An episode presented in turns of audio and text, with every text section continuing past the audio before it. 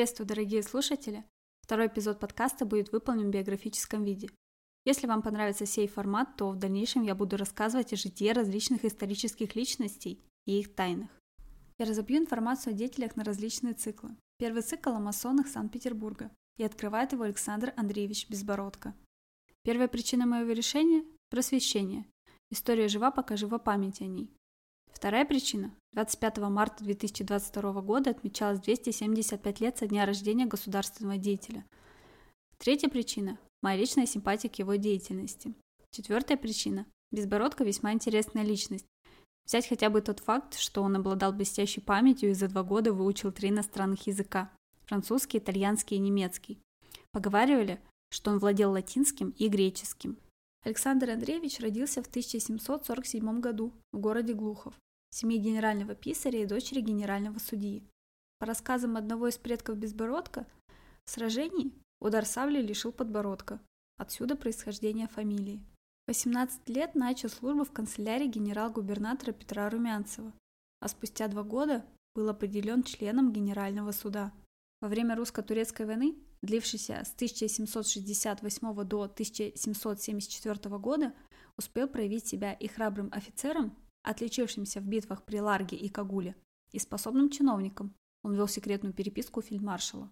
В 1775 году по рекомендации Румянцева Безбородко назначили стать секретарем Екатерины II. «Представляю вашему величеству алмаз Каре», — сказал Румянцев императрице. «Ваш ум даст ему цену».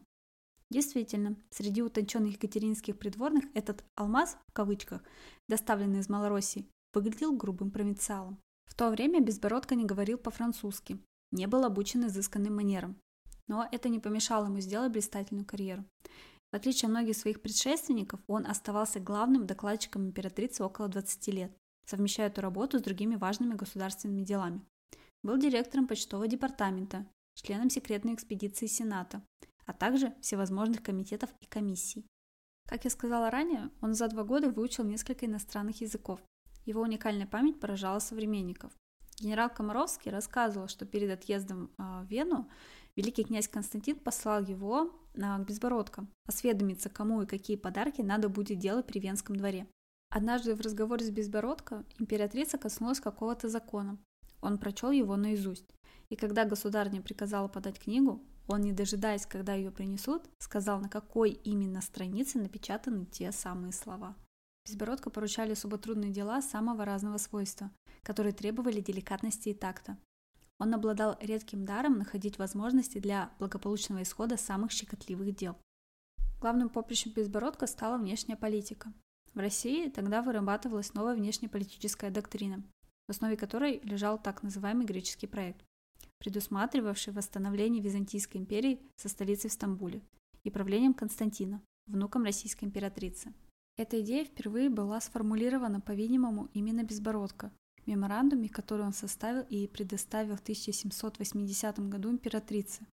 В том же году он сопровождал ее при свидании с австрийским императором Иосифом II Могилеве и принимал участие в переговорах о тайном союзном договоре. Во время той поездки Безбородко не только успешно справился со всеми организационными делами, но и проявил немало дипломатические способности. Эта поездка положила начало его возвышению. Вскоре он был назначен в Государственную коллегию иностранных дел и в Государственный совет, оставшись стать секретарем императрицы.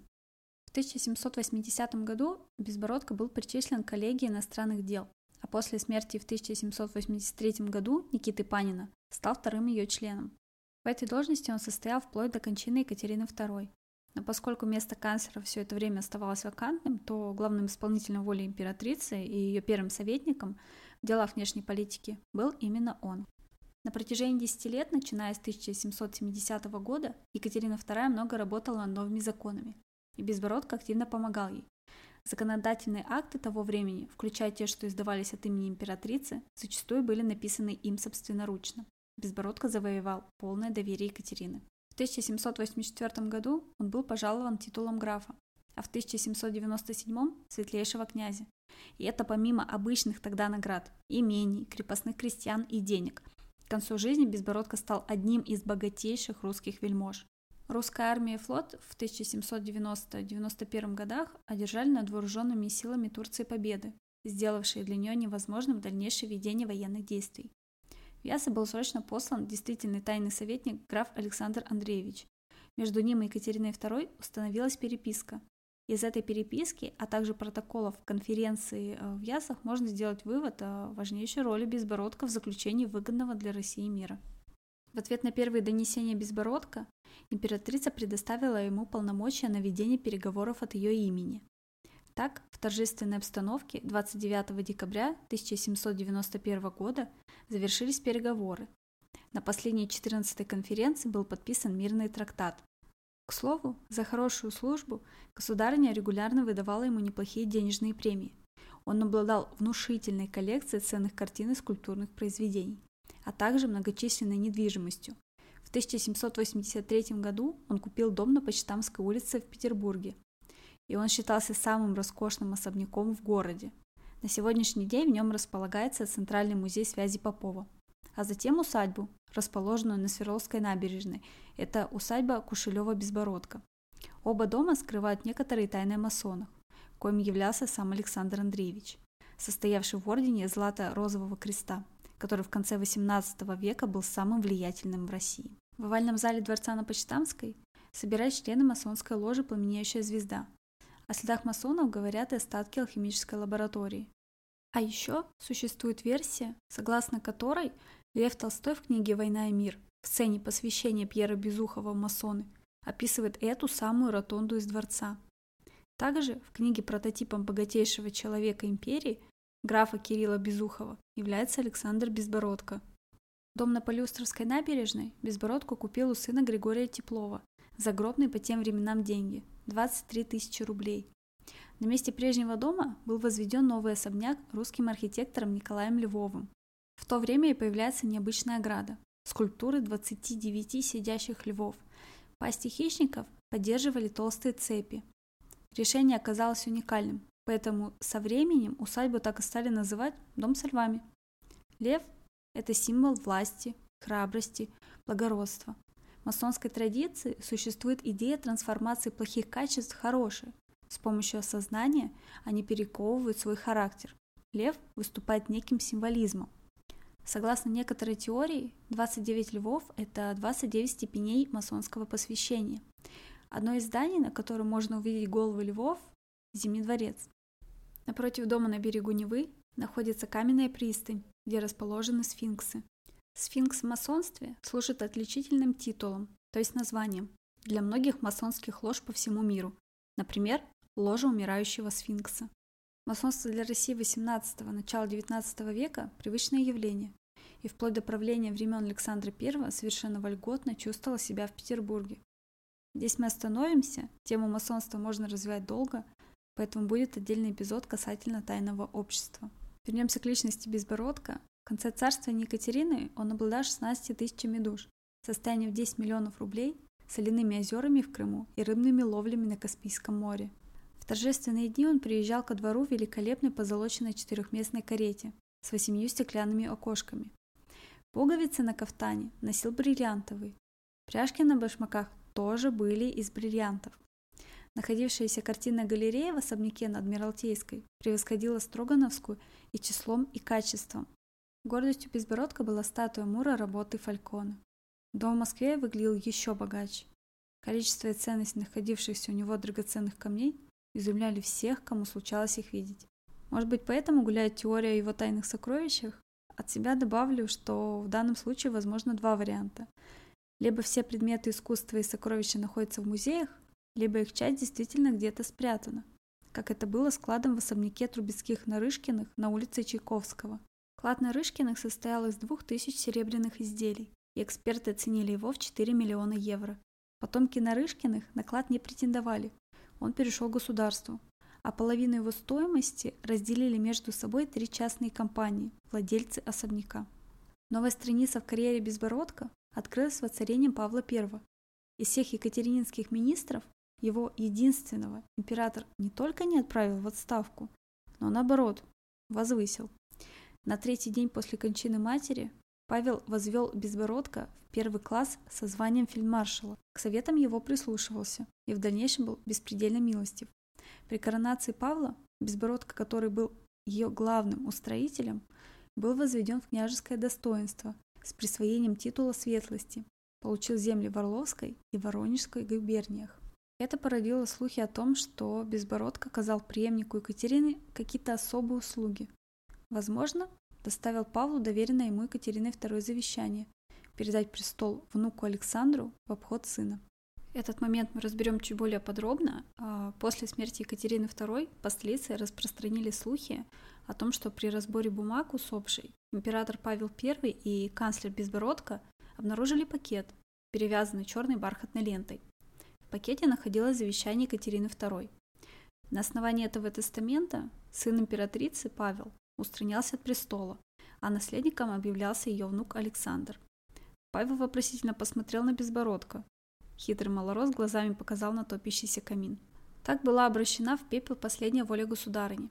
Современники занесли эти слухи в свои воспоминания. Из мемуаров эта версия перекочевала на страницы научных трудов как достоверный исторический факт, проникла в научно-популярную художественную литературу.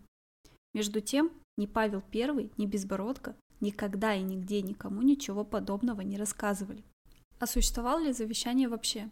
и собиралась ли в действительности императрица лишить своего сына престола. Первый опыт обращения Екатерины II к разработке вопроса о престолонаследии относится к 1766-67 году. Екатерина составила черновой проект манифеста, э, который содержал шесть коротких статей. И вот самым важным это был четвертый пункт в документе. В случае несовершеннолетия наследника должна царствовать его мать до конца своей жизни – Закон о престолонаследии, хоть и задним числом, но должен был озаконить захват власти Екатерины в 1762 году. В середине 80-х а, Екатерина II вновь занялась вопросом о престолонаследии.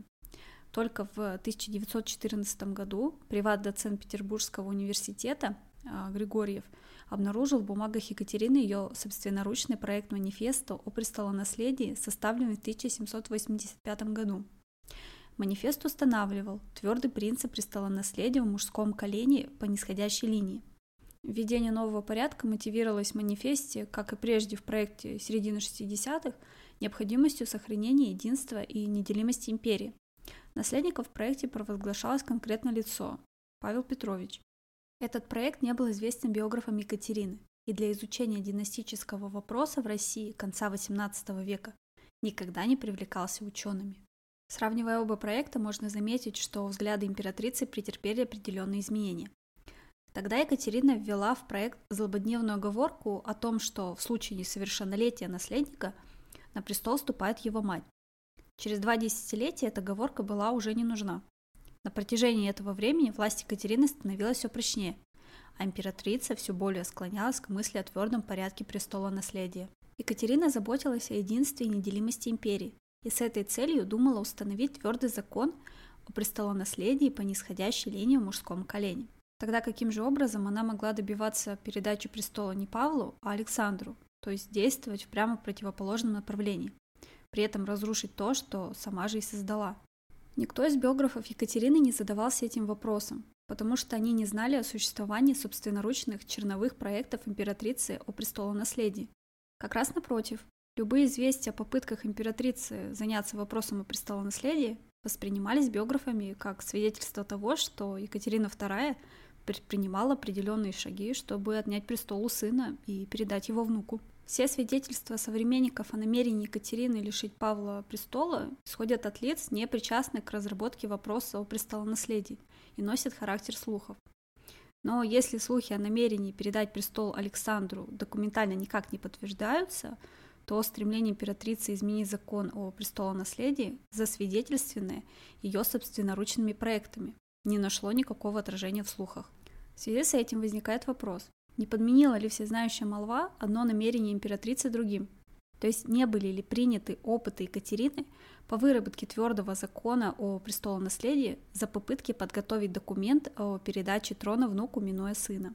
Характерно, что именно в это время, когда императрица разрабатывала твердую систему престола наследия и в черновике манифеста провозглашала Павла наследником, цесаревич не только не догадывался об этом, но и более всего мучился опасениями, что мать вообще лишит его престола, и составлял инструкцию своей супруге, как лучше обезопасить бумаги Екатерины в случае ее внезапной смерти.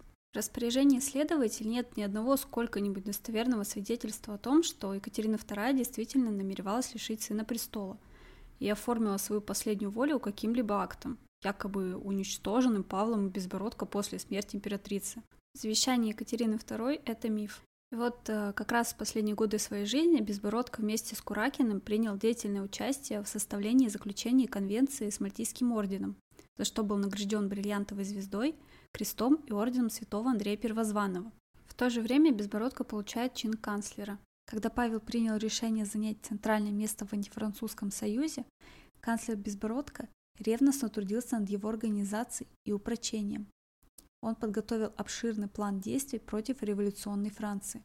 Однако дальнейших развитий событий ему увидеть не привелось. Он скончался 6 апреля 1799 года.